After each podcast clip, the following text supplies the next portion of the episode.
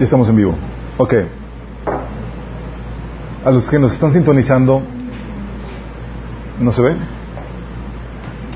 ¿Tienen el control? ¿Pueden prender la tele? Porque se fue la luz. Y es en el HMDI 3. Es en el 3.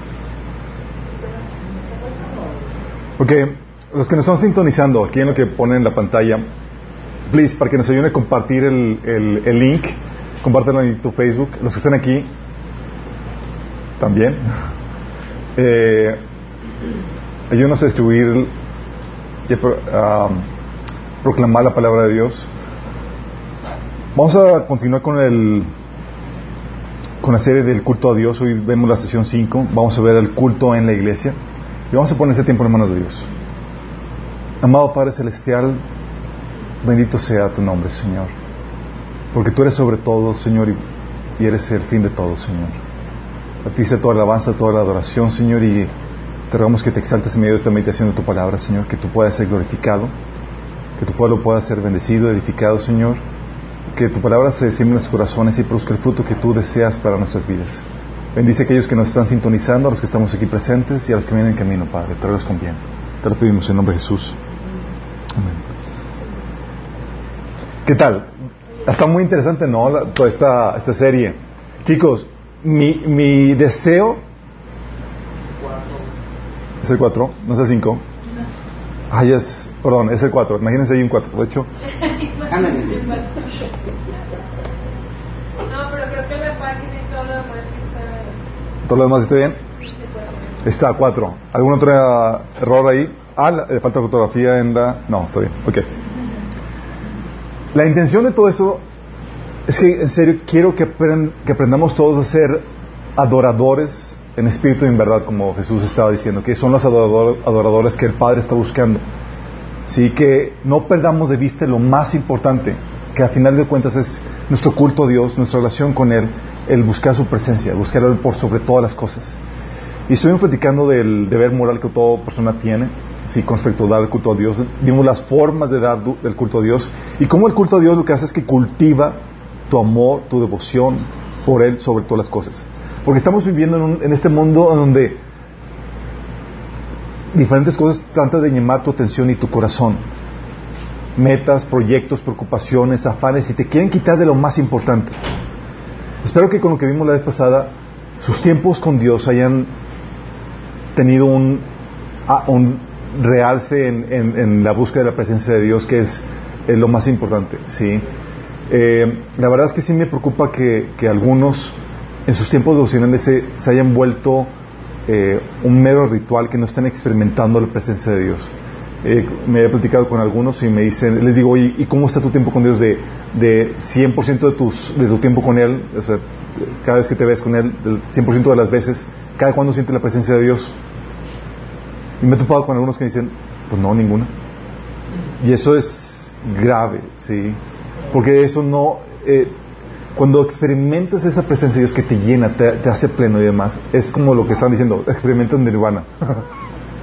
sí, en la versión cristiana. Es decir, sientes la presencia de Dios que te hace pleno y que ya todo lo demás no tiene sentido, no tiene eh, importancia. Y la intención es que tú estás buscando ese encuentro con Dios que te permite sentir esa plenitud. Sí. Ah, y vamos a hablar acerca de, de cómo se lleva el culto específicamente dentro de la iglesia, en la congregación. La Biblia nos enseña que el tiempo de culto a Dios no solamente se lleva a cabo en lo, en lo íntimo, en lo personal, ¿sí? es algo que espero que todos nosotros lo estemos llevando a cabo. Tu tiempo devocional es ahí donde es un tiempo no solamente de trabajo, es un tiempo de disfrute de Dios, de culto a Dios, y que debes aprender a desarrollarlo. ¿sí?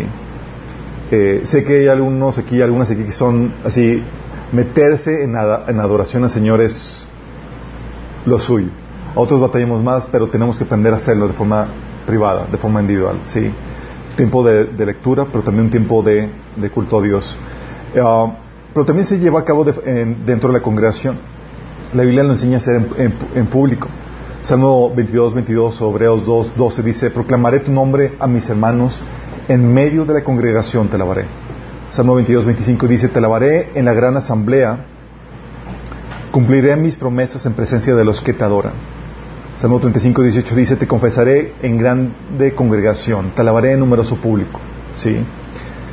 Y si recuerdan cuando vimos el tema de la iglesia, habíamos visto que la iglesia, esa, esa reunión pequeña de creyentes que se reúnen periódicamente para rendirle culto a Jesús, aprender, ser edificados para y ser edificados en la fe para producir fruto para Dios. El culto al Señor es el centro de la reunión. Por eso el tiempo de, avance de oración es uno de los puntos cruciales porque te recuerda para qué viniste y cuál es el propósito de todo esto. Sí, es muy importante, es capital, sí. ¿Y cómo se debe llevar a cabo este, tiempo de alabanza en la iglesia? Pero deja explicarte. En la iglesia primitiva no hay registro de que había grupo de alabanza. No vas a encontrarte un pasaje de que, ah, pues se reunían los líderes de grupo de alabanza en tal parte y, no había tal tal vez por lo pequeño, porque las iglesias eran en casa y el grupo de alabanza era toda la iglesia. sí. Pero sí acostumbraban cantar. Sí acostumbraban, así es. Pero no había así como que el, grupo de, el equipo de alabanza y demás, pero ahorita con la amplitud y crecimiento del evangelio se ha llegado a especializar eso. Sí. Eh, entonces, eh, seguramente en el, en el Nuevo Testamento, en la iglesia primitiva, no, no había tal grupo, tal grupo de, equipo de alabanza porque toda la iglesia era, era el grupo de alabanza, ¿sí? Pero sin embargo, eh, hay cosas que podemos aprender y que se pueden aplicar para cuando surgen grupos o líderes de alabanza, ¿sí? Vamos a ver todas esas cuestiones. Pero, ¿cómo se lleva a cabo el, culto a Dios en, dentro de la iglesia? Pero tienes que entender que hay varios principios que nos van a llegar a entender cómo se debe llevar a cabo esto. ¿sí? Uno es el principio de la cabeza principio de la cabeza es que tiene que haber alguien a cargo que dirija ese culto al Señor. ¿Sí? Que supervise que la instrucción, la instrucción establecida por Dios para que las cosas se lleven a cabo de forma correcta, como la Biblia instruye, y que marque la dirección en asuntos en donde la Biblia no especifica eh, algo a, cómo conducirnos. ¿Sí? Por ejemplo, tú lees en, el, 1 Corintios 14, 14, eh, ves cómo Pablo estaba estableciendo un orden en el culto, en un orden en la reunión de iglesia.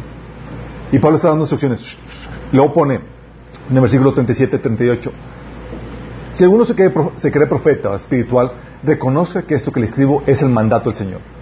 Si no lo reconoce, tampoco él será reconocido. Está diciendo, esta es la dirección y, y, él y Pablo como líder de la iglesia estaba estableciendo el orden dentro del culto al Señor. Sí.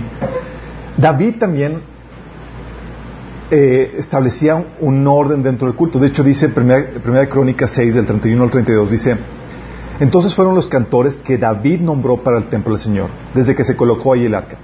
Ellos ya cantaban, ya cantaban en la tienda de reunión delante del santuario antes de que Salomón edificara el templo del Señor en Jerusalén. Luego continuaron su ministerio según las normas establecidas, según las normas establecidas por quién? Por la Biblia y también la dirección establecida por, por David tú lees en el Torah y no había una instrucción para un grupo de alabanza, pero David, siendo un adorador, dijo, falta este punto. Inspirado por el Señor, ordena y establece a el equipo de alabanza y oración para el templo, imagínate. Y él pone los lineamientos en cuanto a cómo iba a ser el culto o cómo iba a dirigirse eh, ese, ese eh, grupo de, que iba a dirigir la alabanza y la adoración. ¿sí? Pero a lo que voy es, había un líder sí, ese principio de, la cabeza, que dirige el esfuerzo, eh, esa, etapa de la reunión que es para el culto al Señor. ¿sí? Hay un líder eh, general que dirige todos los elementos de la reunión de, la iglesia, pero también eh, hay líderes que pueden dirigir secciones de la reunión, como el tiempo de alabanza de adoración, que puede haber un líder específico. Por ejemplo, en Primera Crónicas 15, 16, este, David les ordenó a los jefes de los levitas que nombraran cantores de entre sus parientes para que entonaran alegres cantos al son de arpas, liras y címbalos. ¿Qué hizo David? Dijo, ¿sabes qué? A ver, a los líderes de levitas te encargo que armes el equipo de la de Aquí me dice, nómbralos tú. Y ellos eran los encargados de dirigir todo eso, bajo la dirección general que David estaba estableciendo. ¿Sí me explico? Y dentro de este, por eso dentro de, esta de la dirección general del culto en la iglesia puede haber personas que dirigen específicamente una sección dentro de, la reunión. Y así como se, como se daba con David, que De- dirigía el culto general, pero había líderes de, eh, jefes de los levitas que establecían quién iban a formar parte de quién iba a tocar qué instrumento, etcétera. ¿Sí? Entonces el principio de cabeza tiene que ver alguien que dirija la reunión. Y segundo principio que se establece es el principio del orden. 1 Corintios 14, del, 30 y- del 27 al 33, te dice que, te lo leo, dice, si, si se hablan lenguas, que hablen dos o cuando mucho tres, cada uno por turno y que alguien interprete. Si no hay intérprete, que guarde silencio en la iglesia y cada uno hable para sí mismo y para Dios. En cuanto a los profetas, que hablen dos o tres y que los demás examinen con cuidado lo dicho. Si alguien que está, ha estado está sentado recibe una revelación, que el que esté hablando ceda la palabra. Así todos pueden profetizar por turno, para que todos eh, reciban instrucción y aliento. El don de profecía está bajo el control de los profetas, porque Dios no es un Dios de desorden, sino de paz. Y eso lo reitera en el versículo 40. Dice, todo debe hacerse de una manera apropiada y en orden.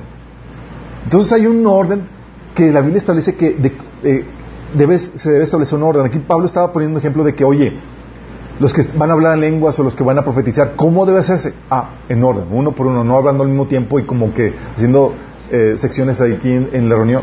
Sí. Lo mismo sucede para, para la, la, eh, la reunión, el segmento de la sección de alabanza y adoración dentro de la iglesia. Sí. Oye, eh, tiene que haber un orden y alguien tiene que establecerlo. ¿Cuánto tiempo? ¿Qué canción? ¿Qué tipo de canciones? ¿Qué tipo de expresiones son permitidas? Etcétera, etcétera. Sí. De hecho, incluso hasta el acomodo se establecía y lo establecía el líder. En 1 Crónicas 6 del 39 al 3 al 44 tú ves que los líderes de alabanza de los levitas establecían, ok, vamos a dividir el coro en dos secciones. Uno del lado derecho y otro del lado izquierdo. Hasta ponían las secciones en cuanto a dónde iban a ir a acomodar la gente. Sí. Porque todo era en orden, no era como que, ah, pues ah, yo canto de aquí mi lugar y tenés... No, no, no. Hay un orden establecido. Sí.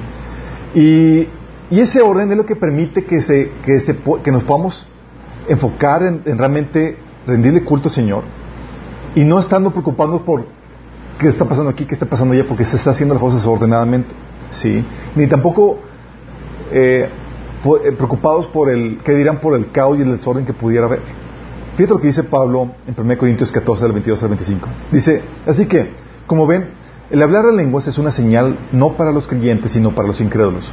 La profecía, sin embargo, es para beneficio de los creyentes, no de los incrédulos. Estaba hablando de, de cómo se ejerce en la reunión de iglesia el don de profecía y el don de lenguas. Sí, está hablando que el don de lenguas es una señal para, para los no creyentes y la profecía es para beneficio de los creyentes. Y dice, versículo 23, aún así, si los incrédulos, la gente que no entiende esas cosas, entran en una reunión de la iglesia y oyen a todos hablando en un idioma desconocido, pensarán que ustedes están locos. ¿Qué sucede? Es, oye, si dejas que el caos reine y llega alguien, dices, ¿qué está pasando aquí? Sí. Y hay iglesias en donde eh, es completamente ese caos, ¿sí? Y tiene que haber un orden en ese sentido, ¿sí? Un acomodo en la reunión, duración, manifestaciones permitidas, la forma en que se toma, eh, que se lleva a cabo cada parte de la, de- la reunión de culto al Señor, incluso la Santa Cena, ¿sí? Entonces tienen que establecerse dicho orden y el líder tiene que establecerlo, poner, tiene que poner ese, ese orden. Y el otro es el principio de la edificación. Dice 1 Corintios 14, 26. ¿Qué concluimos, hermanos? Que cuando se reúnen, cada uno puede tener un himno, una enseñanza, una revelación, uno, un mensaje en lenguas o una interpretación. Todo debe hacerse para edificación de la iglesia. Ese principio. Y ese principio es de que, oye, si va a ser algo, tiene que ser algo que edifique. ¿Sí? La alabanza, aunque se hace, el culto, la alabanza y la oración, aunque se hace para Dios, tiene que ser edificante para el creyente. O sea, tiene que ayudarte a ti a conducir tu corazón para exaltar a Dios, encaminar tu corazón y tu mente a la exaltación a Dios. Porque, por ejemplo, ¿qué te parece si tuviéramos un tiempo de alabanza y de oración todos juntos en lenguas? O líder de alabanza empieza a hablar en lenguas. Chicos, quiero enseñarles una nueva canción y, vamos a- y empieza a hablar en lenguas. Se le hace cómico, pero así, es la problemática que tenía la iglesia en, en 1 Corintios. De hecho, 1 Corintios 14, del 16 al 17 dice, pues si alabas a Dios solamente en el Espíritu, que es hablar, eh, alabar en lenguas, ¿cómo podrán los que no te entienden alabar, alabar a Dios contigo? ¿Cómo podrán unirse a tus agradecimientos cuando no entienden lo que dices? Tú darás gracias, muy bien, pero eso no fortalecerá a la gente que te oye. ¿Sí me explico? Y eso aplica para lenguas o aplica también para, oye, pues yo hablo inglés, quiero hablar inglés, pero hay miembros de la iglesia que no hablan inglés. Sí. O sea, no pones canciones en idiomas, en, eh, eh, eh, idiomas que la congregación no entiende. ¿Me explico? Por eso a veces hemos puesto aquí canciones en inglés, pero nos aseguramos, viene gente que no habla inglés, las quitamos. Sí. Pero no somos de tropiezo en ese sentido. Porque, oye, todos metidos y el- el- la persona, así como que en el, limbo porque nomás no, no sabe qué onda. O sea, no es, eh, no estás violando el principio de la edificación. También el principio de la edificación es, oye, si nos vas a, si nos vas a guiar, si vamos a entrar en un tiempo de, de- de alabanza y adoración, que sea un tiempo de, de- que, que nos guíes en canciones que sean cantables. Sí, imagínate que alabanza en ópera y todos aquí tratando de agar- de agarrar el, el, el, el, el tono. O sea, imagínate la problemática. De hecho, recuerdo recuerdo una- un episodio donde una vez pusimos aquí una canción de, de Crystal Lewis, no sé si la conozcan.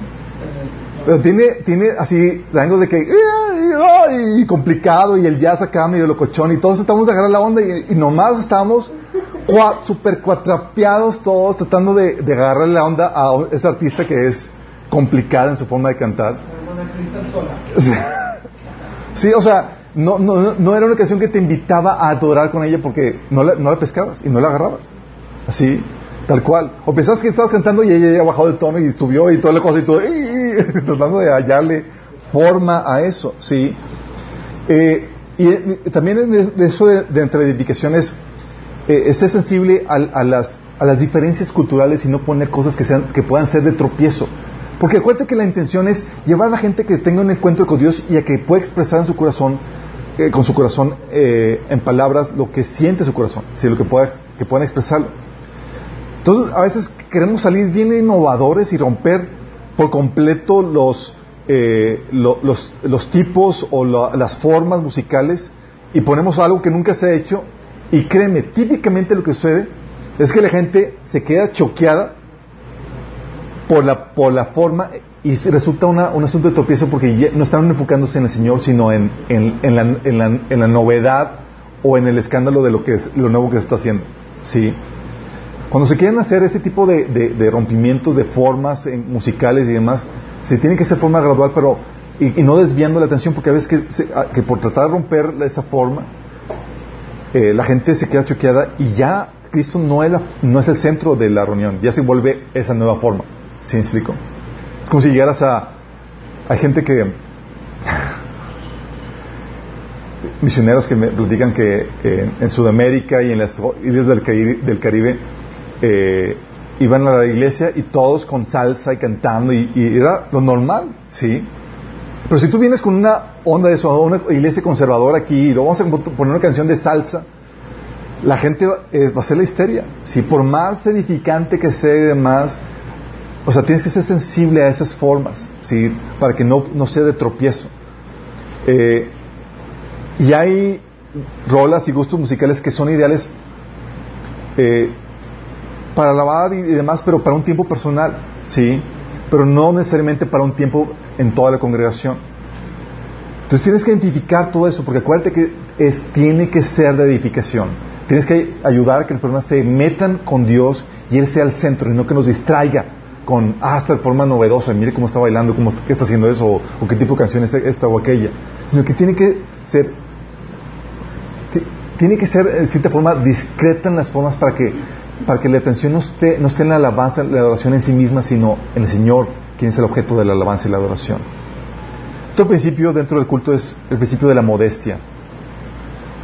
Dice 1 Timoteo 2.9, en cuanto a las mujeres, quiero que ellas se vistan decorosamente y con modestia, y recato, sin peinados ostentosos, ni oro, ni perlas, ni vestidos costosos. Esto ya lo, ya lo habíamos platicado anteriormente de cómo hay un tiempo para cada cosa. No que la iglesia prohíba los vestidos, los vestidos elegantes para ocasiones especiales. La Biblia nos enseña, pero dentro de la reunión no es para exhibirte o para presumir. Por eso dice, hey, decorosamente, ¿sí? Y con modestia. Y es con decoro decir, no enseñando, no siendo provocativo. Porque, o sea, la atención no debes atraerla a ti.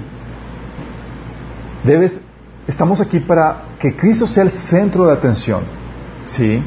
Y si tú llegas con un vestido llamativo y demás, no solamente roba la atención de lo que a hacer, digo, puedes causar tropiezo, estás tratando de concentrarse, Señor, y pero pues, ahí tú con tu vestidito, con tu escote, lo que tú quieras, están causando problemática. Y luego más cuando empiezan a alabar al Señor con danzas y demás, y, oye, y el vestido ahí causando problemas. O sea, tienes que ser, tienes que ser discreto, decoroso en ese sentido. ¿Sí? Y más cuando son unas personas que están al frente, oye, una mujer que está alabando al Señor, oye, y dirigiendo la iglesia, pues obviamente no, no, no te pones vestidos pegados, sino no, no tratas de llamar la atención a ti ni a tu cuerpo. Lo que quieres hacer es llamar la atención a la actitud con la que alabas para inspirar a otra gente a que se meta en la presencia de Dios. ¿Sí? Recuerdo cuando las personas, cuando se quedaron la onda de las panderistas, no sé si alguien supo qué onda con las panderistas, alguien vivió la generación de los, panderi, de los panderistas, ¿sí? ¿Fueron panderistas? ¿Quién fue panderista? No hay panderistas, ¿eh? No voy a levantar la mano los hombres. ¿Alguien fue? No, ok.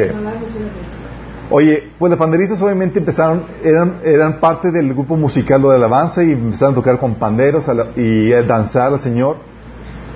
Pero, eh, pues era, oye, vas a tener mujeres enfrente, ¿cómo las vas a vestir? Y las vestían de forma bien decorosa para que no llamaran la atención en su, en su, en su cuerpo, sino en la alabanza que estaban ofreciendo al Señor. Sí. De hecho, a ustedes le echaban, le echaban carro porque las vestían así con trajes medio raros así y le decían las Power Rangers y cosas por el estilo por por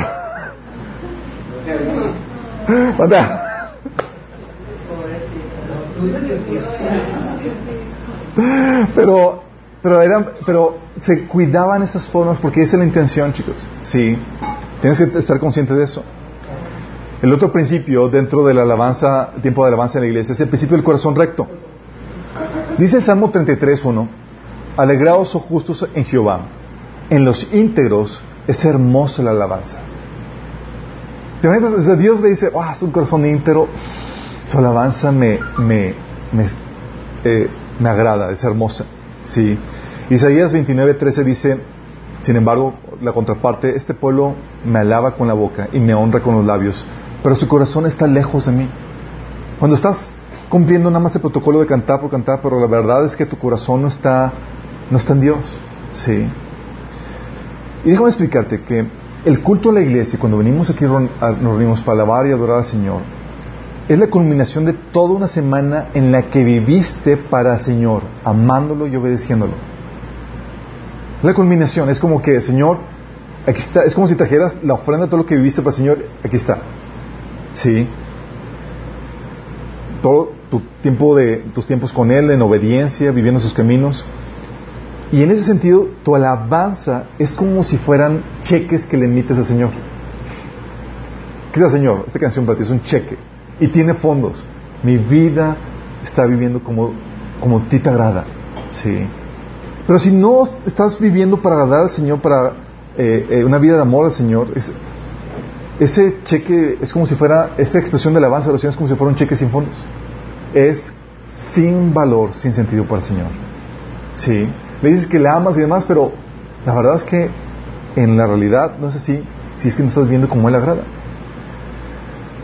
Y luego más, cuando el culto que haces a Dios no solamente es una vida donde no solamente es apática a Dios, sino que vives una vida que desagrada al Señor. Sí. El culto de personas que no agradan a Dios, para Dios ese culto es desagradable que nos alaba al Señor y toda la cosa, pero yo decía, uy, su alabanza de adoración apesta. Sí. Isaías 1 del 12 a 15 dice, Cuando vienen a adorarme, ¿quién les pidió que desfilaran por mis atrios con toda esa ceremonia? Dejen de traerme regalos sin sentido. El incienso de sus ofrendas me das. En cuanto a sus celebraciones de luna nueva, de los días de descanso y de sus días especiales de ayuno, todos son pecaminosos y falsos. No quiero más de sus eventos, de, sus piadosas reuniones. Odio sus celebraciones de, luna, de luna nueva, de sus festivales anuales. Son una carga para mí. No los soporto. Y todas esas festividades, Dios las ordenaba. ¿Pero sabes por qué no las soportaba? Porque viene más adelante. Vivían en total desobediencia y rebeldía a Dios.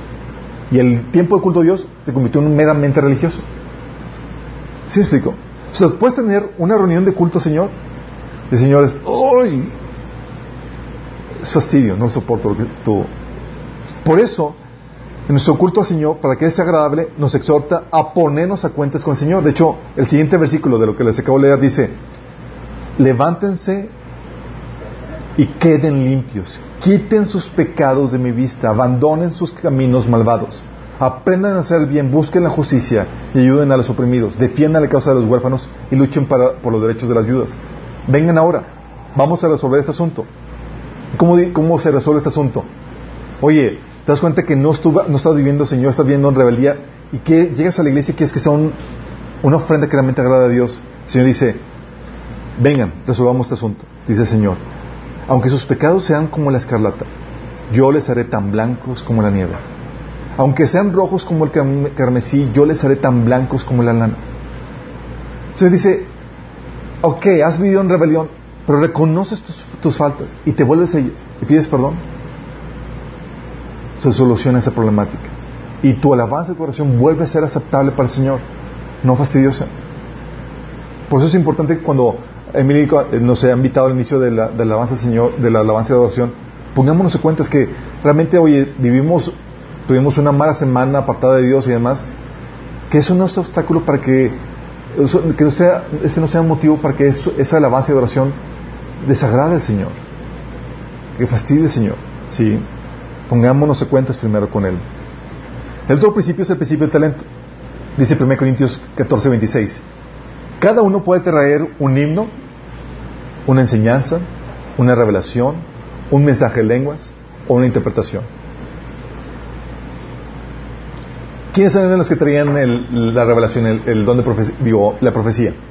Los profetas, ¿verdad? ¿Quiénes traían la enseñanza? Los maestros. ¿Quiénes traían los himnos? Los salmistas. ¿Los David? Sí. Lo que voy es que cada quien trae la reunión el don, el talento, sí, ofrecer. De hecho, ¿se acuerdan cuando este Saúl, estaba teniendo la problemática de la perturbación? Dicen, vamos a buscar a alguien con el talento para esta problemática. Dice, así que ordene su majestad a estos siervos suyos que busquen a alguien que sepa tocar arpa. Principio del talento, sí. Eso te lleva a que las personas involucradas en la alabanza, en dirigir la alabanza, el coro, el grupo de alabanza, de oración, etcétera, eh, deben tener el talento necesario para po- poder hacerlo. Sí. Oye, hermanito, te sale el gallo, nomás no entonas ni una. Mejor con el resto de nosotros. sí. Eh, oye, nomás no, no le, no fluyes para la música. Sí, pues, pues no es tu área de talento. Si mejor, tú eres a lo mejor del- el de la enseñanza, bro. Sí, a lo mejor el de la profecía, a lo mejor el de la exhortación, pero no el de esa área. Si hay cada, cada miembro del cuerpo de Cristo tiene una función en particular y tal vez no sea la tuya la de, de traer los salmos. Sí, la de dirigir el grupo de, alabanza- eh, de- el grupo de, de adoración en esto. Entonces tienes que saber si es tu don o no en ese sentido, por el talento. Y eso nos lleva al siguiente punto en cuanto a calificaciones para el líder de alabanza. Miren, yo sé que aquí no tenemos todavía un grupo de alabanza, un líder que esté dirigiendo en cuanto a un grupo musical y demás. Tenemos DJ, gracias por el servicio de, Emily. Sí, más sofisticado, gracias, no tenemos que preocuparnos por eh, desentonado y demás, o no can, sino que puro profesional aquí. Eh, pero es importante que lo consideremos para, por si acaso se llega a, dar aquí entre nosotros o alguien más necesita, este- necesita información. Oye, ¿te quieres levanta la mano y quieres apuntarte para dirigir la alabanza dentro de la, iglesia, de la, de congregación. ¿Qué requieres? ¿Qué crees que requiere- requerirías? Vamos por allá. Primero, tienen que ser personas que se santifiquen, chicos. Tienen que ser personas que se santifican. Fíjate lo que pasaba con los levitas. Si sabes que en el Antiguo Testamento, ¿en qué, ¿cuál era el lugar en donde que simbolizaba la presencia de Dios? ¿Alguien se acuerda? ¿Dónde estaba la presencia de Dios de- en el Antiguo Testamento? En el lugar santísimo, porque ahí estaba qué? El arca. El arca que, que era donde se reposaba la presencia de Dios y ahí estaba en el lugar santísimo. Fíjate lo que dice 1 Crónicas 15 del 14 al 16. Dice, así que los sacerdotes y los levitas se purificaron para poder trasladar el arca del Señor Dios de Israel a Jerusalén. ¿Qué hicieron? Se purificaban. Sí. Dice, entonces los levitas llevaron el arca del Señor sobre sus hombros con las varas para transportarla tal como el Señor lo había indicado a Moisés. ¿Por qué es importante eso? De hecho, por eso el salmo que les había leído del Salmo 33.1 dice que en los íntegros es hermosa la alabanza. ¿Por qué? Porque personas que viven en pecado están desconectadas de la presencia de Dios, chicos. Sencillo. Oye, tengo el talento, pero vivo, vivo una vida en rebeldía y en pecado al Señor.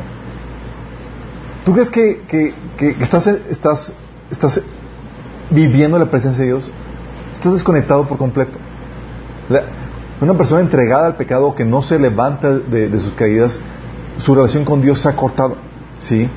Y tú podrás, podrás entrar eh, en la presencia por tu adoración personal, por así, porque tú te metes, llegas aquí a la iglesia y tú por tu adoración personal entras a la presencia de Dios.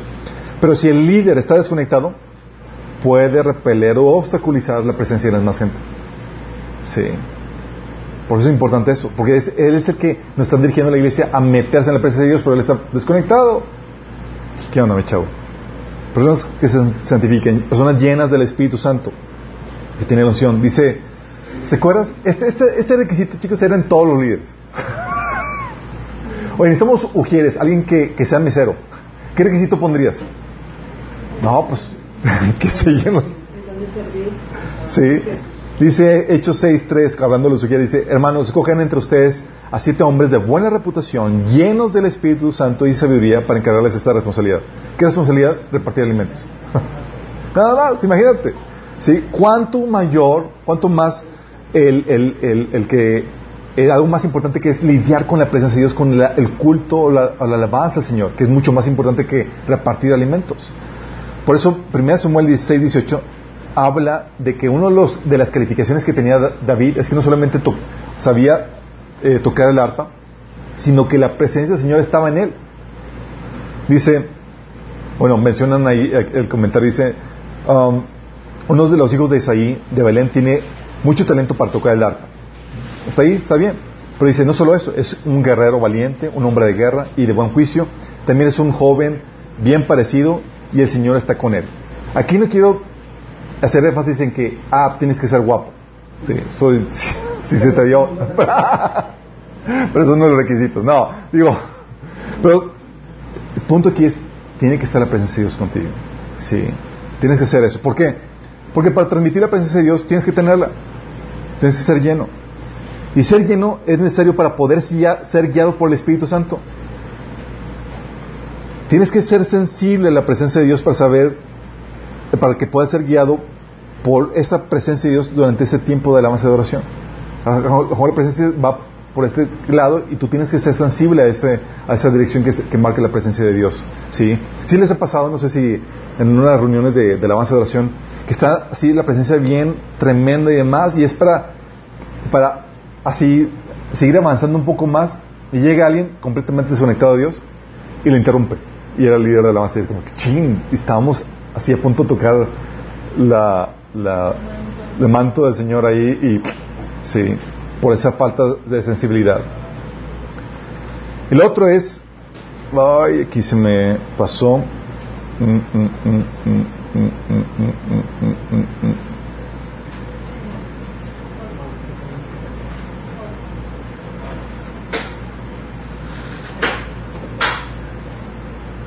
Sí, faltó, déjame ponerlo aquí porque luego... Sorry chicos. Cuando se las cosas la... ah,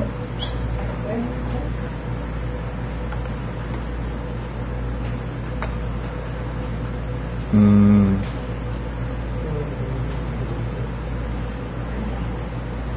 ¿Qué minuto es? ¿En qué minuto es? Minuto 35. Ok. Segunda, es que no le pedí copias. Segundo es, tiene que ser un adorador, tiene que saber conectarse a la presencia de Dios. Tiene que serlo. Fíjate lo que dice el salmista. Salmo 63 del 1 al 6. Dice, oh Dios, tú eres mi Dios, de todo corazón te busco. Mi alma tiene sed de ti, todo mi cuerpo te anhela en, tu- en eh, esa tierra seca y ago- agotada donde no hay agua. Te he visto en tu santuario y he contemplado tu poder y tu gloria. Tu amor inagotable es mejor que la vida misma. ¿Cuánto te alabo? Te alabaré mientras viva. A ti levantaré mis manos en oración. Tú me satisfaces mejor, más que un suculento banquete. Te alabaré con cánticos de alegría. Recostado me quedo despierto pensando y meditando en ti durante la noche. Fíjate que la actitud de ese salmista. Esa persona estaba enamorada de Dios y sabía entrar en la presencia de Dios. Y eso es vital. Porque dice aquí en el versículo eh, 2, dice, te he visto en tu santuario y he contemplado tu poder y tu gloria. Es una persona que sabe entrar en ese tiempo de intimidad, es decir, ha estado en su santuario y lo ha contemplado. Tiene que tener esto. Porque no es un asunto de talento, chicos, sino de saber ministrar la presencia de Dios, en la cual tú ya sabes cómo hacerlo, porque tú lo, tien- lo ejercitas de forma personal en tu, intimidad con el Señor. ¿Sí? Si Él no sabe entrar en adoración a la presencia de Dios en su tiempo personal, no va a poder dar lo que no tiene. Y la actitud se contagia. ¿Sabes por qué hay un líder de alabanza? Porque la persona es la persona que con facilidad se mete a la presencia de Dios. y la gente cuando voltea a verlo dices, wow, él ya está ahí, yo quiero. Sí, yo recuerdo cuando llegué al pie de, Cristo, la la- a mí lo que me cautivó es ver a la gente conectada con el Señor. O sea, yo los veía a ellos, yo los veía comiendo un manjar así en la presencia de Dios, metidos en adoración. Yo, yo quiero eso. Estaban ellos extasiados en alabanza de oración, metidos con el Señor. Y yo, "Ah, yo quiero eso. Y te inspira. Y es eso, por eso hay un líder al frente que, que está inspirando eso. O sea, hay una persona que está, que está distraída y demás y te ve a ti y dices, oh, oh, yo no estoy ahí. Déjame clavarme con eso. Tu actitud, tu meterte en la presencia del Señor inspira a otras personas. Sí. Tú tienes que tener eso. Por eso es importante, oye, ¿cómo eres en tu tiempo personal? Porque si tú no eres un adorador en, lo individual, estás descalificado para hacerlo en lo grupal. El otro eh, punto de esto es que el líder no debe ser orgulloso. Y es una de las problemáticas de, de- de los líderes de alabanza, de las personas que están metidas en la alabanza. Como son muy visibles, típicamente pierden piso. Sí, pero el líder corazón, cor- con, el con el corazón correcto no busca lucirse ni busca la admiración de la gente, sino la gloria de Dios. Jesús dijo, hey, no hagas nada para que, te- para que buscando la admiración de la gente. El Salmo 115, 1 dice, no a nosotros, Jehová, no a nosotros, sino a tu nombre da gloria, por tu misericordia, por tu verdad. O sea, la idea es, tú estás ocupando un lugar donde no quieres traer tu, tu vista a ti, sino que seas tú un canal para que la gente ponga su vista en el Señor y se clave con Él. ¿Sí? ¿Rec- ¿Se acuerdan lo que vimos la vez pasada? Habíamos comentado que la actitud del corazón repele o atrae la presencia de Dios. ¿Se acuerdan? Qué fuerte. ¿Sí? Entonces, si tú tienes una actitud donde estás ahí para el show, para que la gente te, te- te vea y te admire, ¡oh! así llega el Señor, no, ah, no es para mí, es para Él. Miren, recuerdo una vez un congreso de jóvenes en Puebla. Sí, ya dije. Ok, bueno, en, En, un pueblo, iba a decir. Estábamos todos los jóvenes alabando y adorando demás. Y en tiempo de alabanza llega este líder famoso de alabanza y de oración.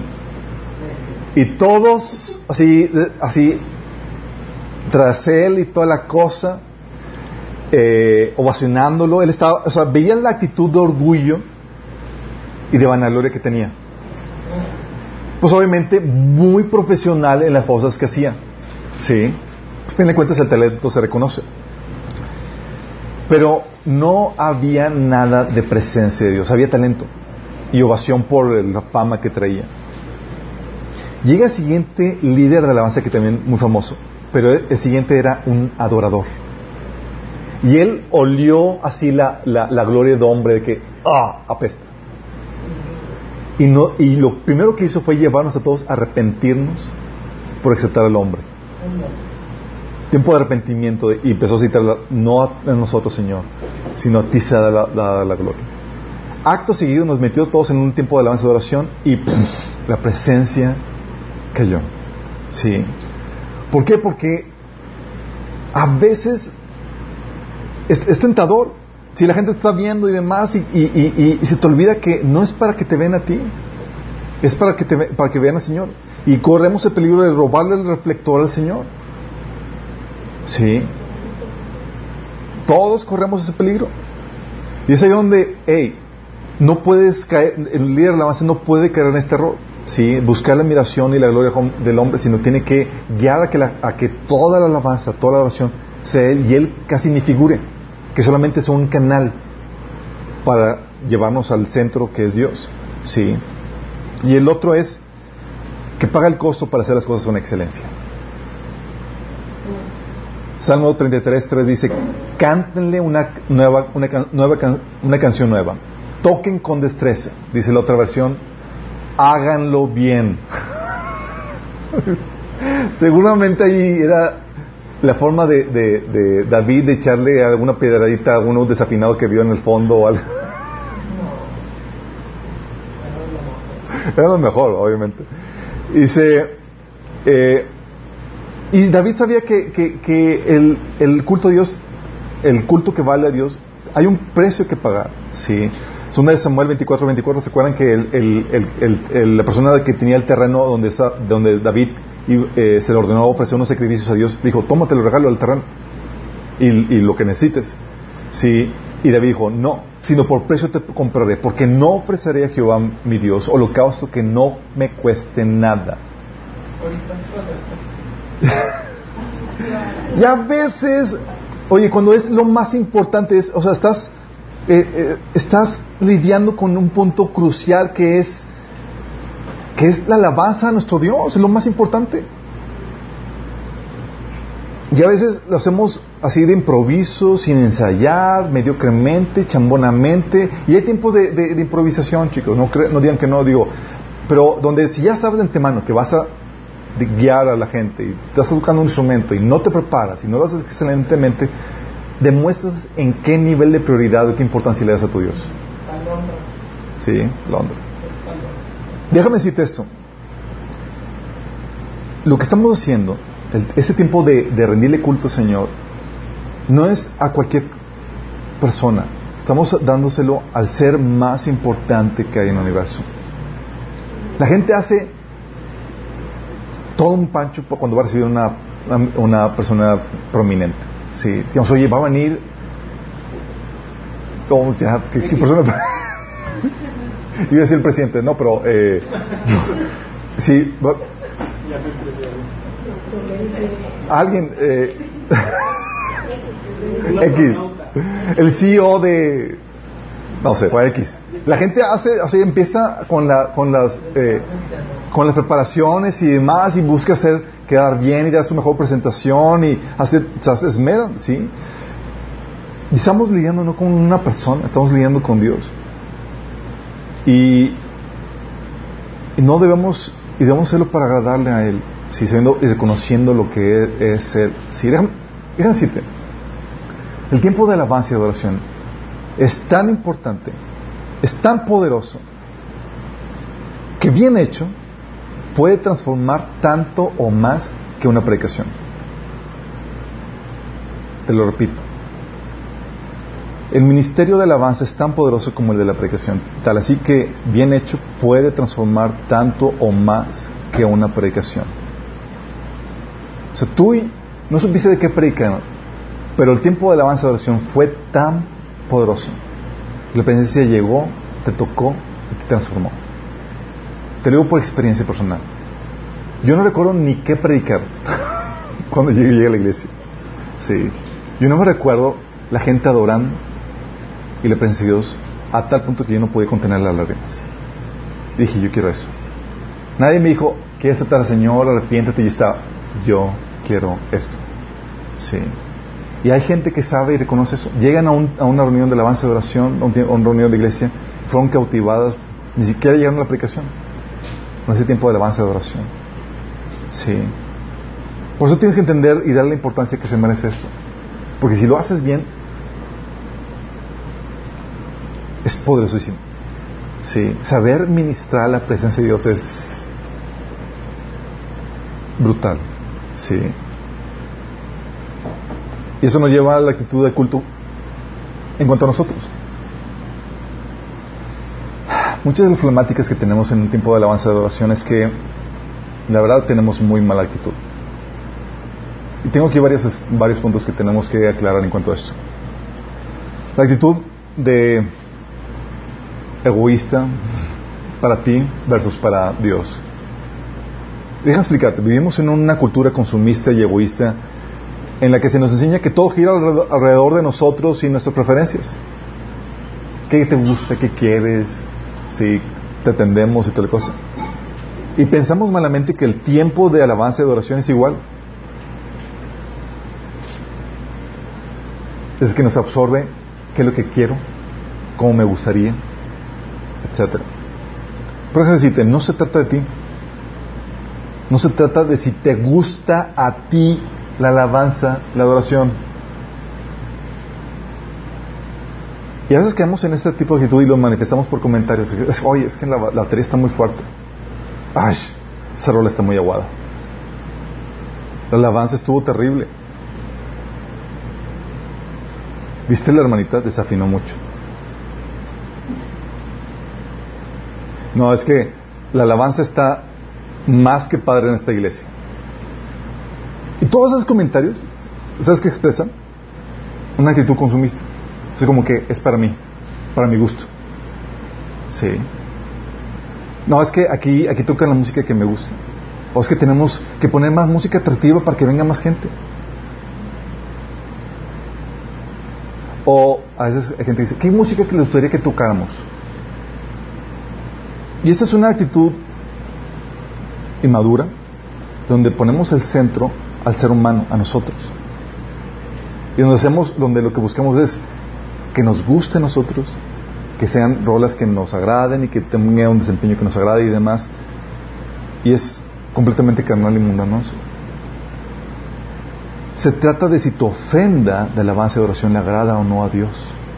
De eso se trata. Dice el Salmo 119, 108. Señor, acepta mi ofrenda de alabanza. No se trata de, ¿te gustó la alabanza? Estuvo bárbaro. Es, Señor, ¿te agrada mi corazón en medio de la alabanza? O se trata de, ¿qué música nos ayudaría a ministrar mejor el corazón de Dios? ¿O qué, qué, música podríamos poner para que facilitar el que la gente se contacte, se conecte con Dios y lo adore de todo corazón? Sí. Pues una actitud de, Señor, ¿te agradó? ¿Te agrada, Señor? Señor, ¿estamos haciendo algo que te, que te gusta? Se trata de tu ofrenda de alabanza y adoración, tu adoración, ¿la agradó al Señor o no? Porque dices, oye, te quejas de que, no, es que la batería estaba muy fuerte. La pregunta es, ¿y tu corazón cómo estuvo? ¿Realmente subió la alabanza y la adoración al trono de Dios? Una vez estabas pajareando a ver qué tan fuerte estaba la música. Porque ese momento en el que tú das, no se trata de ti. Eso nos lleva al otro de la actitud de entretenimiento versus adoración, que es derivado de lo anterior. Miren, toda alabanza y toda adoración se puede disfrutar y apreciar por el arte que es. Y eso todo lo tenemos claro. Así que podemos siempre caer en el riesgo de caer en la actitud de disfrutar el show. El, el- el- la ejecución de la, de la música, ¿sí? el apreciar el espectáculo. Y hacemos todo para... Y podemos caer, todo, caer en el error de hacer todo para que la gente disfrute esa, ese tiempo cuando no es la actitud. Déjame aclararte esto. No es un tiempo para entretener a la iglesia. Puedes adornar y embellecer la ejecución del tiempo de alabanza. No está mal eso.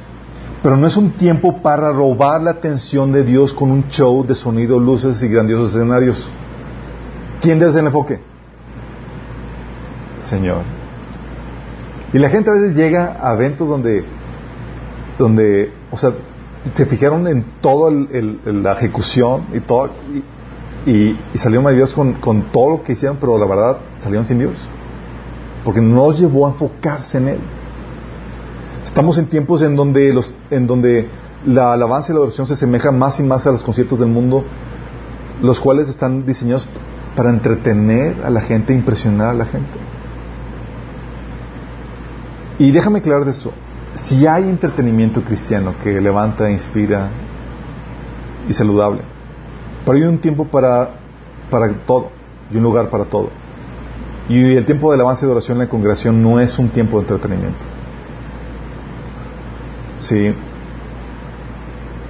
Por otro lado, aunque sea algo prudente, donde se, la, la, eh, la ejecución de la alabanza y la oración fue lo, lo, lo, correcto, si tú no tienes un corazón de adorador, nada más vas a ir para disfrutar la música.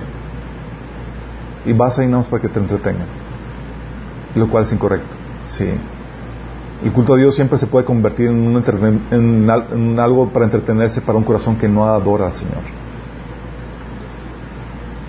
Es un tiempo, chicos, el tiempo de y adoración para ministrar a una persona. Ministrar a una persona que es Dios.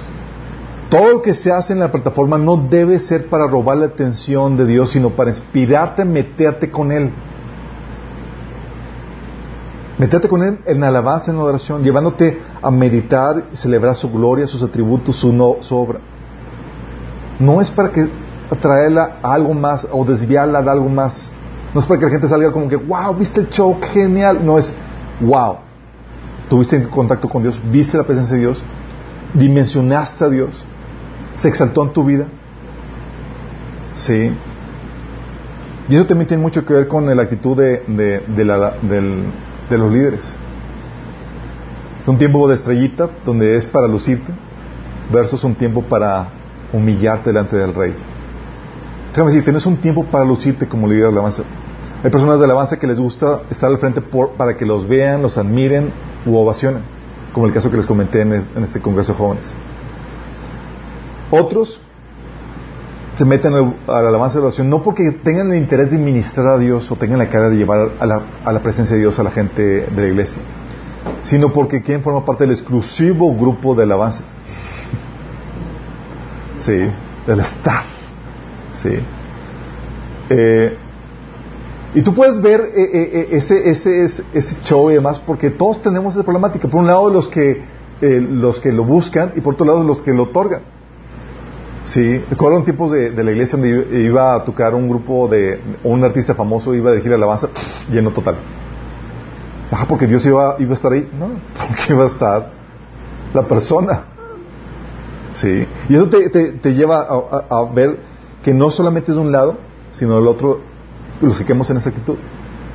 Vamos a, a, a ver el, el showdown, el tiempo del culto a la estrellita. Sí.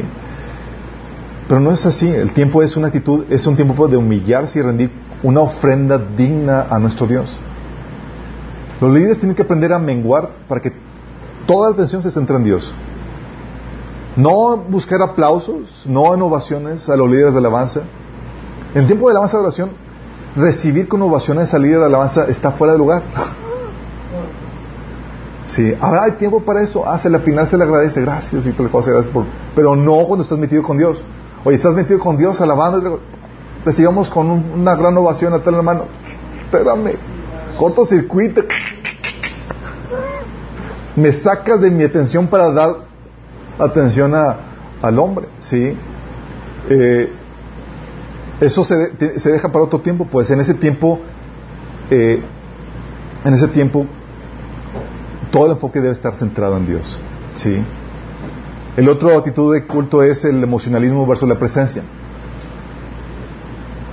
Mira, cuando tú vas a tipo de alabanza de oración, no se trata de despertar emociones por sí mismas.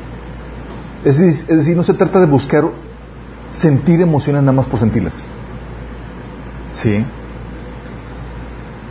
La gente típicamente pone canciones para entrar en el mood de algún tipo de sentimiento en el cual quieren entrar. Oye, quieres entrar en el así en una actitud de relajación, pones música acá de relax y toda la cosa y te van a dar tu masajito cuando vas a ir a esos, esos spas y toda la cosa.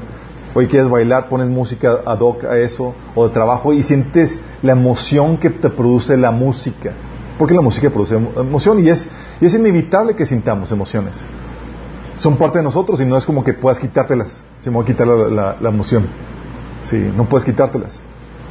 El problema, como te digo, es el despertar las emociones solo por causa de ellas mismas, solo para experimentarlos, experimentar esa euforia, esa alegría, esa tranquilidad. Ya hay ministros, ya reuniones en donde se trata nada más de, una explosión de emociones. Y es, ponen música que casi no tiene letra y es despertar la, la, la, la fusividad y la danza y tal cosa, pero no saben ni siquiera para qué están lanzando o ayudan a entrar en una cierta emoción que te lleva, porque saben usar la, música adecuada, el tono de voz adecuado y demás, pero no está enfocado en Dios, ¿sí? Es principalmente la pura música.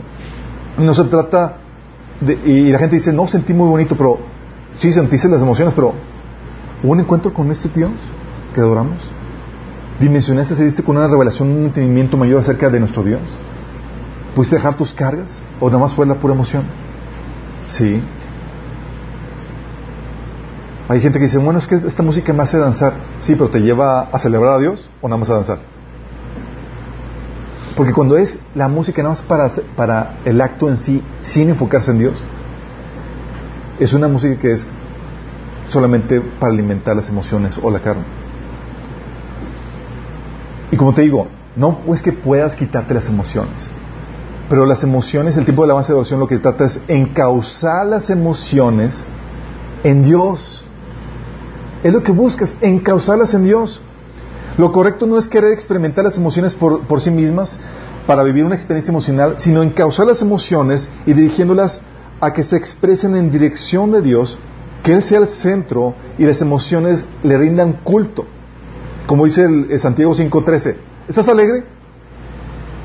Y dice, canta alabanzas. Es decir, que las emociones ¿sí? se expresen en dirección de culto a Dios.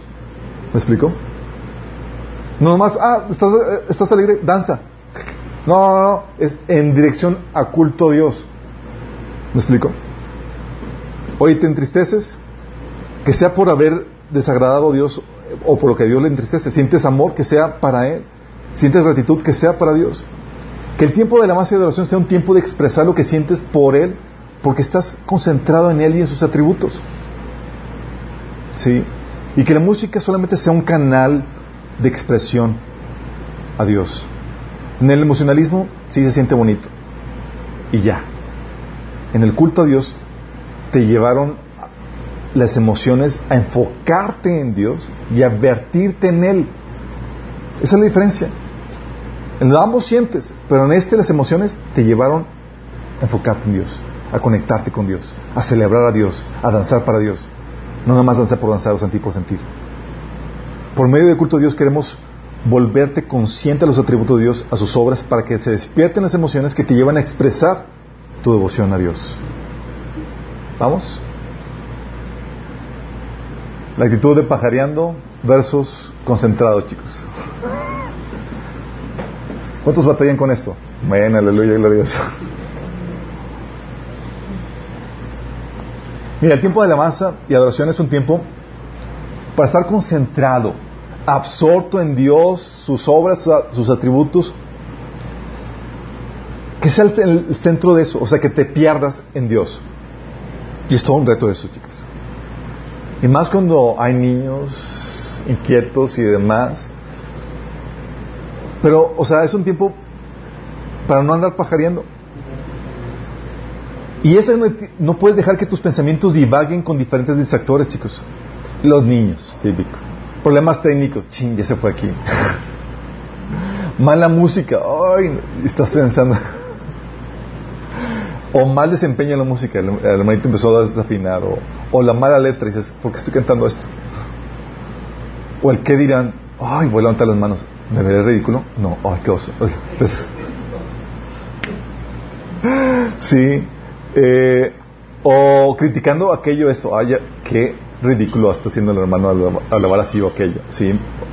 O, tus preocupaciones, estás ahí lavando, pero estás ahí con, chino, pagado la renta, ah, dejé la estufa prendida o apagada, ah, los frijoles, oh, sí.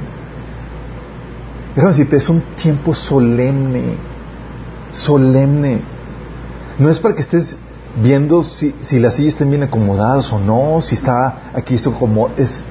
Deja a un lado todo. ¿Sí? Y en vez de tomar el rol de Martita, tomas el rol de María. Porque aquí vemos muchas Martitas, chicos. es que quiero hacer esto, quiero hacer lo otro. Y en tiempo de alabanza y de oración, no, es, te sientas a los pies del Señor. ¿sí? Es un tiempo de concentrarse en Dios. Tu mente, tus emociones deben estar enfocadas en Dios y en lo que le cantas a Él. Si les pasa que a veces cantan así en automático, está moviendo tu, tu, tu, boca, pero tú estás acá en otra onda pensando en otro. Sí. O solamente soy yo el que, el que tiene esa habilidad. soy yo, sí, claro. Sí. Si tu mente y tu corazón no están en lo que cantas, alaba solamente de labios a Dios. Y por eso tenemos que dejar de hacer lo que, lo que todo a un lado, sí, dejar de a un lado el, rol de Marta y ponernos a los pies de Jesús como lo hacía María. La otra actitud es, ups,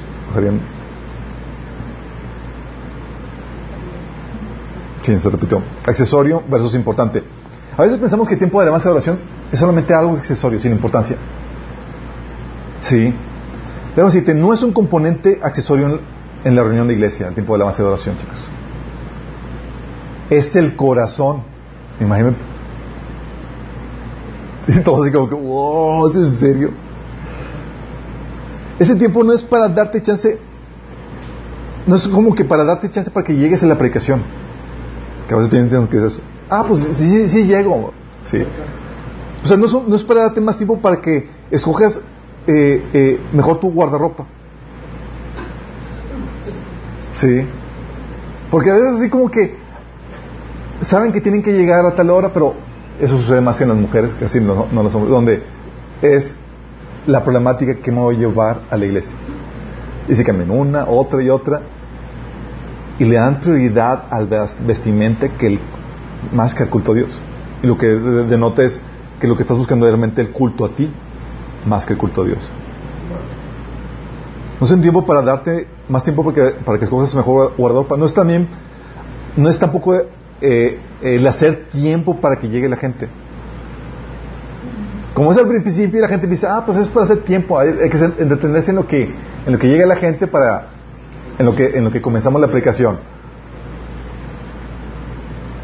No, no es eso. Es el corazón, es el porqué y la razón de todo lo que hacemos. Es por Él y para Él que se hace todo. El culto a Dios es supremo en la reunión, chicos. Sí, qué heavy, ¿verdad? ¿Sabes? Hay unos personajes típicos en la reunión de culto que se ejemplifican en un pasaje de la Biblia que viene en Juan 12 del 1 al 9. Te lo voy a leer. Tienes una reunión que era en honor a Jesús, es decir, de culto a Jesús. Dice Juan 12 del 1 al 9. Dice, seis días después de la Pascua llegó Jesús a Betania, donde vivía Lázaro, a que Jesús se había resucitado. Ahí se dio una cena en honor a Jesús. Era una reunión en honor a Jesús, para culto a Jesús. Ahora vamos a darle honor a Jesús. Dice, María servía y Lázaro era uno de los que estaban en la mesa con él. María tomó entonces, digo, Marta servía y Jesús- Lázaro era uno de los que estaban en la mesa con él. María tomó entonces como medio litro de nardo puro, que era un perfume muy caro, y lo derramó sobre las pies de Jesús, secándolos luego con sus cabellos. Y la casa se llenó de la fragancia del perfume. Judas Iscariote, que era uno de los discípulos y que más tarde traicionaría, objetó, ¿por qué no se vendió este perfume que vale muchísimo dinero para dárselo a los pobres? Dijo esto porque se interesaba, porque no, se inter- no porque se interesara por los pobres, sino porque era un ladrón y como tenía a su cargo la bolsa de dinero, acostumbraba a robarse lo que se echaban en ella. Déjenla en paz, respondió Jesús. Ella está guardando, ella ha estado guardando este perfume para el día de mi sepultura. A los pobres siempre, siempre los tendrán con ustedes, pero a mí no siempre me tendrán. Mientras tanto, muchos de los judíos se enteraron de que Jesús estaba ahí y fueron a ver no solo a Jesús, sino también a Lázaro, a quien Jesús había resucitado. Aquí, chicos, en todos los personajes, tienes los personajes típicos en la reunión de culto Señor. Tienes a Marta, la absorta con el servicio y logística, el, el ujier sin nombramiento. Que falta tal cosa ahí. En tiempo del avance de oración. Sí, o sea, debe estar enfocado en él, pero está viendo a ver qué detalle aquí, toda la cosa, y no se mete en el presencia de Dios. Tienes a Martita, ¿sí? La que está sirviendo. Sí. Tienes a Lázaro, el ministerio de Pompis. Son los espectadores. Todos acá metidos aquí y él sentado, nada más espectador, sin meterse. A las afueras. El ministerio de Pompis nada más está sentado sin hacer nada. Resucitar, apenas estaba agarrando la onda. Que estuviera metidísimo con el Señor. ¿Qué le pasa, Dios? Todavía andaba medio muerto ahí. Sí, es el espectador. Sí.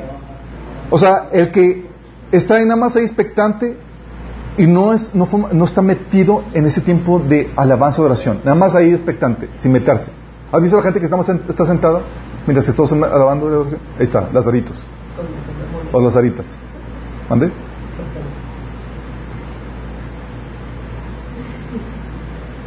María, la adoradora, sabe quién está presente y da la mejor ofrenda que tiene para su Señor.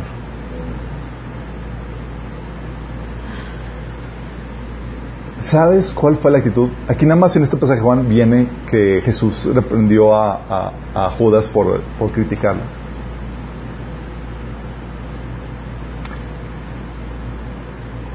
Pero Jesús dijo en, los, en otros evangelios que habla de, de ese pasaje paralelo, el Señor le dio una... dijo algo muy importante con respecto a María. Fíjate lo que dice, Mateo 16, 13. Les aseguro que en cualquier parte del mundo donde se predique este evangelio, se contará también en memoria de esta mujer lo que ella hizo. Aquí tienes el evangelio y la contribución de María. Es famosa y lleva dos mil años. Dos mil años. Pero ¿qué hizo? ¿Qué hizo María? ¿Sabes qué? Un corazón que se vertía, se derramaba en amor por su Señor. Y la Biblia dice, yo honro a los que me honran y humillo a los que me desprecian. Llegas a la presencia de Dios en tiempo de alabanza de oración y desprecias ese tiempo de culto a Dios, así Dios te va a tratar a ti. Llegas con el Señor, así como María, para derramar y dar culto a tu Señor, vas a ser honrado nivel Dios. Sí. La idea es que seamos como María.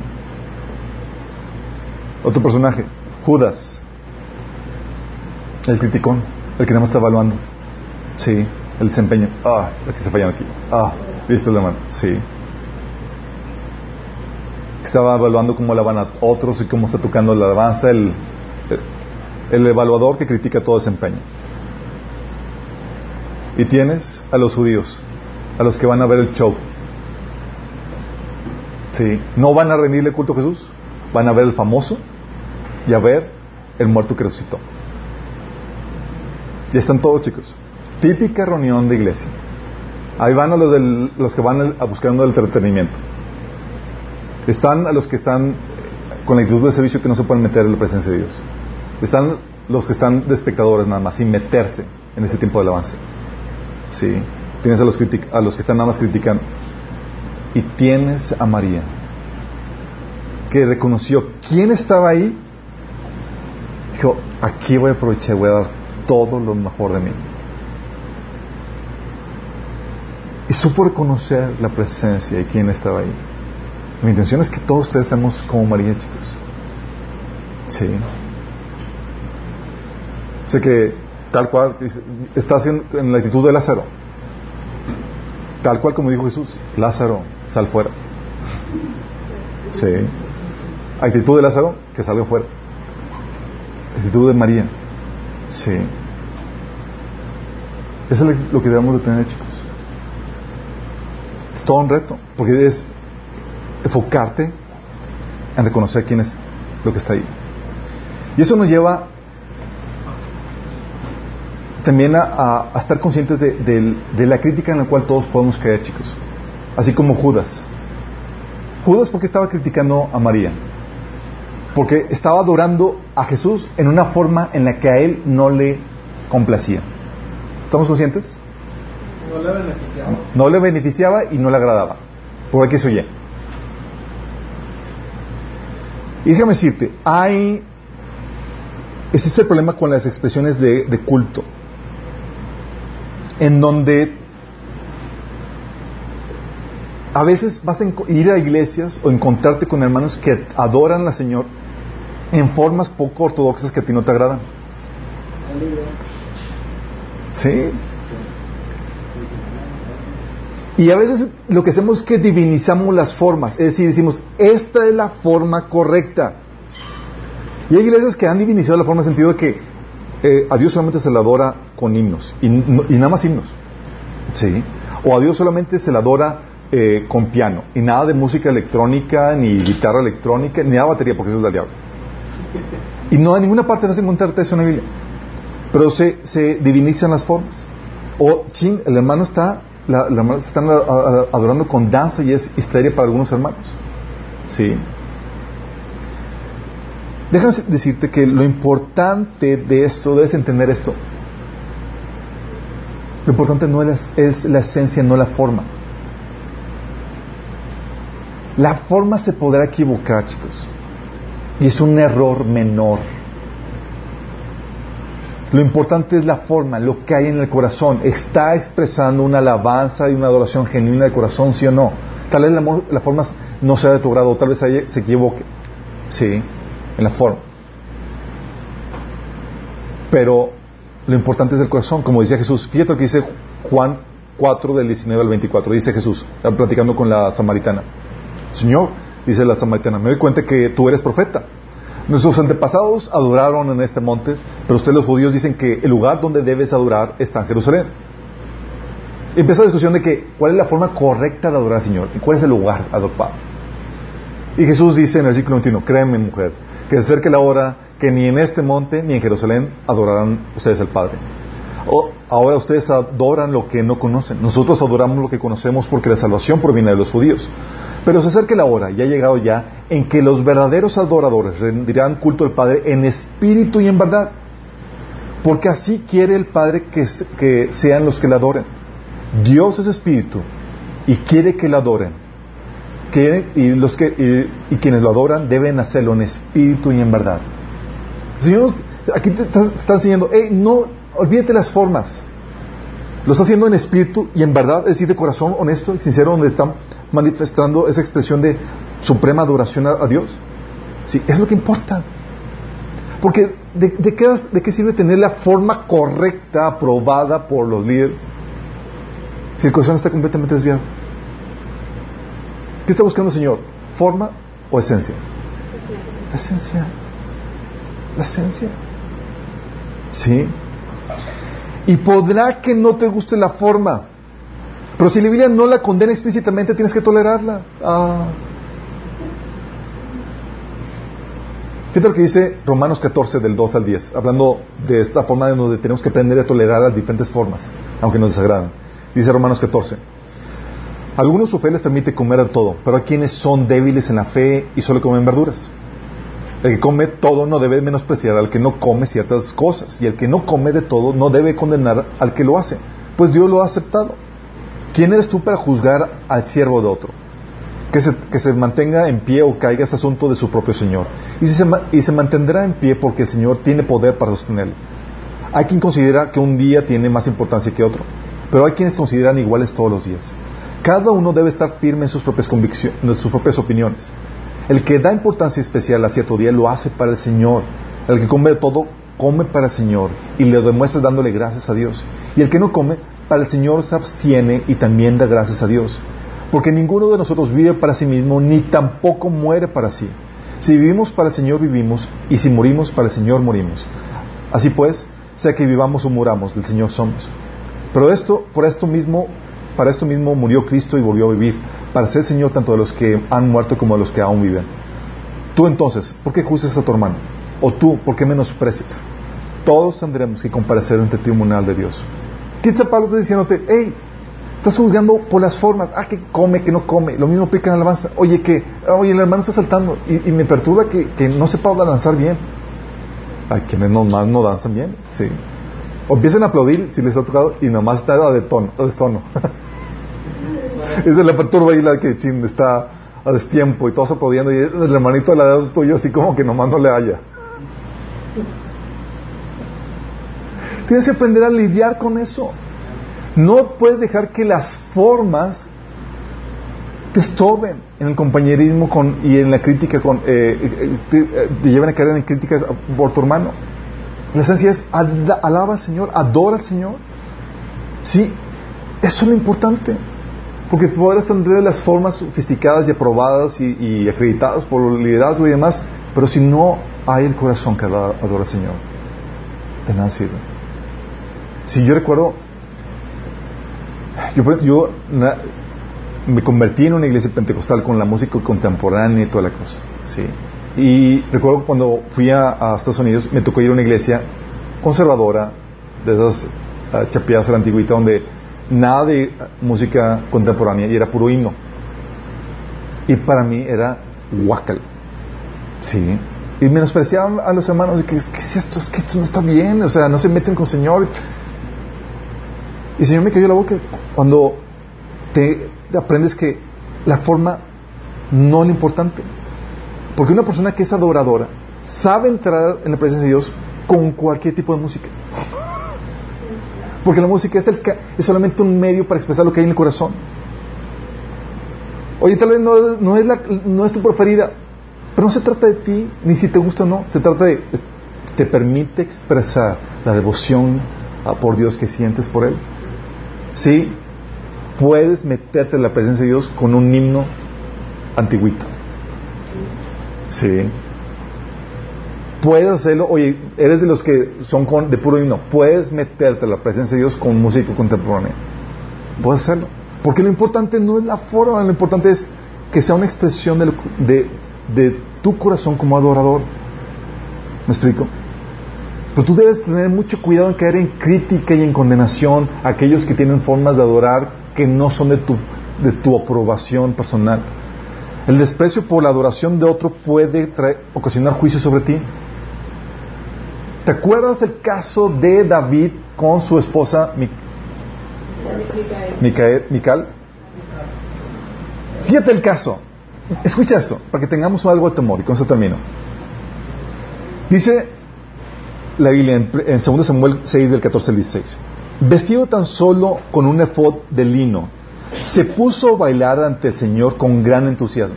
Este David, nada más de puro, con puro efod, que era una especie de, manti- de tuniquita así. Dice, así que entre victores y al son de cuernos de carnero, David y todo el pueblo de Israel llevaban el arca del Señor. Sucedió que al entrar el arca del Señor a la ciudad de David, Mical, hija de Saúl, se asomó a la ventana y cuando vio que el rey David estaba saltando y bailando delante del Señor, sintió por él un profundo desprecio. Déjame recor- recordarte quién era Mical. ¿Se acuerdan quién era Mical? era hija de papi, era hija de Saúl, sí, hija de, de así fresilla, eh, pedante. Y se encuentra que su amado esposo estaba haciendo el ridículo. Porque tú crees que David estaba bailando así como que, wow, qué excelente performance. Así está. Estaba él ahí como Dios le dio a entender. Él estaba nada más expresando un corazón agradecido, adorador a Dios. Como Dios le daba a entender. Sí, tal vez sus saltos no los podías catalogar como danza, nada más puro salto. Pero estaba era una expresión de su alabanza, de su adoración a Dios. Pero Mical vio el, oso que estaba haciendo y se llenó de un profundo desprecio. Dice más adelante, cuando David volvió para bendecir a su familia, Mical, la hija de Saúl, salió al eh, le salió al encuentro y le reprochó, qué distinguido se, ha visto hoy al rey de Israel desnudándose como, cualquier, como cualquiera en presencia de las esclavas de sus oficiales. O sea, te rebajaste a hacer lo que hiciste ahí. David le respondió, fíjate la actitud, lo hice en presencia del Señor, quien en vez de escoger a tu padre o a cualquier otro de su familia, me escogió a mí y me hizo el gobernante de Israel, que es el pueblo del Señor. Tómala. O sea, podrá no, podré no ser de la realeza y ser de Alcurn, ¿sí? podré no tener el título y toda la cosa, pero que Dios escogió un corazón adorador. Dice, de modo que seguiré bailando en presencia del Señor y me rebajaré más todavía hasta humillarme completamente. Sin embargo, esas mismas esclavas de quienes hablas me rendirán honores. Y Mical, hija de Saúl, murió sin haber dado hijos. ¿Por qué, chicos? Déjame decirte, una vida que se fija y se enfrasca en las formas y no en la esencia de un corazón adorador, muere estéril espiritualmente. No produce fruto que agrada a Dios. Sí. Hay sequedad, hay muerte espiritual en su, en su alma. Y tú y yo tenemos que aprender a enfocarnos en eso. Tal vez el hermano de lado hace el ridículo con las formas de alabanza de oración. Mira, lo hace para él, no para ti, ni para agradarte. Y si es un corazón de adorador donde está metido para él, gloria a Dios, tú deberías estarte metiendo con el Señor, no siéndole de Judas, criticando al que está metiéndose en la presencia de Dios adorando al Señor. ¿Sí me explico? Tú no debes ser parte de eso. La idea es que tú te unas a esa humillación pública delante de Dios de alabanza y adoración. Porque al final de cuentas, Él es el que debe ser exaltado. A Él es el que le debe gustar. Y Él ve el corazón. ¿Y tú quién eres para calificar la adoración que es para otro? Tú no eres el cliente. El cliente es Dios. Él es el que va a calificar si eso no de su agrado. Sí. No se trata que tú tengas tenga tu sello de aprobación o no. Y ten cuidado cómo juzgas a los hermanos. Porque puedes caer un juicio similar sobre tu vida. Que por tu crítica y demás, el desaprobado no sea el que hace una alabanza de adoración ridícula, sino el que tiene un corazón equivocado. ¿Terminamos, chicos? Quiero hacer una invitación a las personas que, que nos sintonizan que no has tenido la oportunidad de experimentar la presencia de Dios ni conocer a Dios. Déjame decirte que Dios ahorita está buscando adoradores que le adoran en espíritu en verdad. Conocer a Dios, experimentar su presencia es lo mejor que pueda sucederte. Dice la Biblia que es mejor que la vida misma. Cualquier placer terrenal, cualquier cosa que puedas experimentar, no se compara con la delicia de conocer a Dios y experimentar su presencia. Pero para poder hacerlo tienes que reconciliarte con Dios por medio de lo que hizo Jesús por ti. Porque hay una separación entre tú y Dios por causa de tu pecado. Pero Dios solucionó eso al Él pagar en carne propia el precio de tu pecado, la condena que merecía tu pecado, muriendo por ti en la cruz y resucitándote esa vida. Y Él te ofrece ese perdón, esa, reconciliación en esa relación que quiere tener contigo, te la quiere ofrecer si tan solo estás dispuesto a rendir tu vida a Él, arrepentirte para vivir en su voluntad y si, y si tan solo te arrepientes y crees en Él, en lo que Él hizo por ti en la cruz. Si quieres hacer eso, Tú puedes guiar una oración de arrepentimiento y de entrega, Señor, donde te reconcilies con Dios, para que puedas experimentar esto que te estamos platicando. Ahí cierra tus ojos y dile, Señor Jesús, el día de hoy te pido que me perdones por seguir mis propios caminos y no los tuyos. Te pido que me salves, que me limpies de toda mi maldad. Yo creo que moriste por mí en la cruz, que resucitaste para el perdón de mis pecados. Yo te acepto como mi Señor y Salvador. Te pido que entres en mi vida, que me cambies, que me transformes a tu imagen, que me des tu presencia y tu espíritu. En tu nombre, Jesús. Si hiciste esta oración de forma genuina, va a haber manifestaciones. El verdadero arrepentimiento se tiene que manifestar, se tiene que, tienes que dar fruto digno de arrepentimiento. Y una de las cosas que tienes que empezar a hacer es empezar a leer la Biblia, a partir del, desde el Nuevo Testamento, y empezar a congregarte. Son dos cosas básicas. A todos los demás, ¿cómo estamos, chicos? ¿Estamos más conscientes de la importancia que tiene nuestro culto a Dios? Recuerden esto, chicos. Nuestro culto a Dios nos recuerda cuál es nuestra prioridad en la vida, qué es lo importante en nuestra vida. Y es algo que nunca debemos menospreciar. Tal vez no puedes llegar temprano a la reunión, sí, por X, trabajo, problemática, pero eso no te exime de tu tiempo de culto personal a Dios. Sí. Y hoy tú estás consciente de eso. Tú debes de tenerlo, debes de propiciarlo y debes hacerlo de forma correcta. Sí que tú no seas como Lázaro, expectante. Que no seas como Judas, el que está criticando, o como Marta, que está nada más ahí viendo qué hace. Que tú seas como María, que reconoce la presencia de Dios en medio nuestro y se rinde en adoración a Él. Déjame decirte, dice el que, que el que cree en Dios debe, debe debe, reconocer, debe creer que existe que es galardonador de los que le buscan. El Señor va a honrar tu alabanza, tu oración. No hay nada que tú le ofreces a Dios que, que se quede sin paga. Sí. Y Dios te hace de, de su de su petit comité, de su grupo de privilegiados. Sí. Y te empieza a utilizar como modelo a seguir, así como utilizó a María. Que tú seas una de las personas que inspiren la alabanza y la oración en más gente que más gente se puede meter en la presencia de Dios por, por cómo te ven a ti metiéndote en la presencia de Dios. Oramos. Amado Padre Celestial, gracias Señor. Porque tú nos enseñas, Señor, a tener la actitud correcta en el tiempo de alabanza de adoración. También nos enseñas, Señor, cómo debemos de tener, qué criterios y requisitos debemos de tener para aspirar a dirigir la alabanza y adoración, Señor.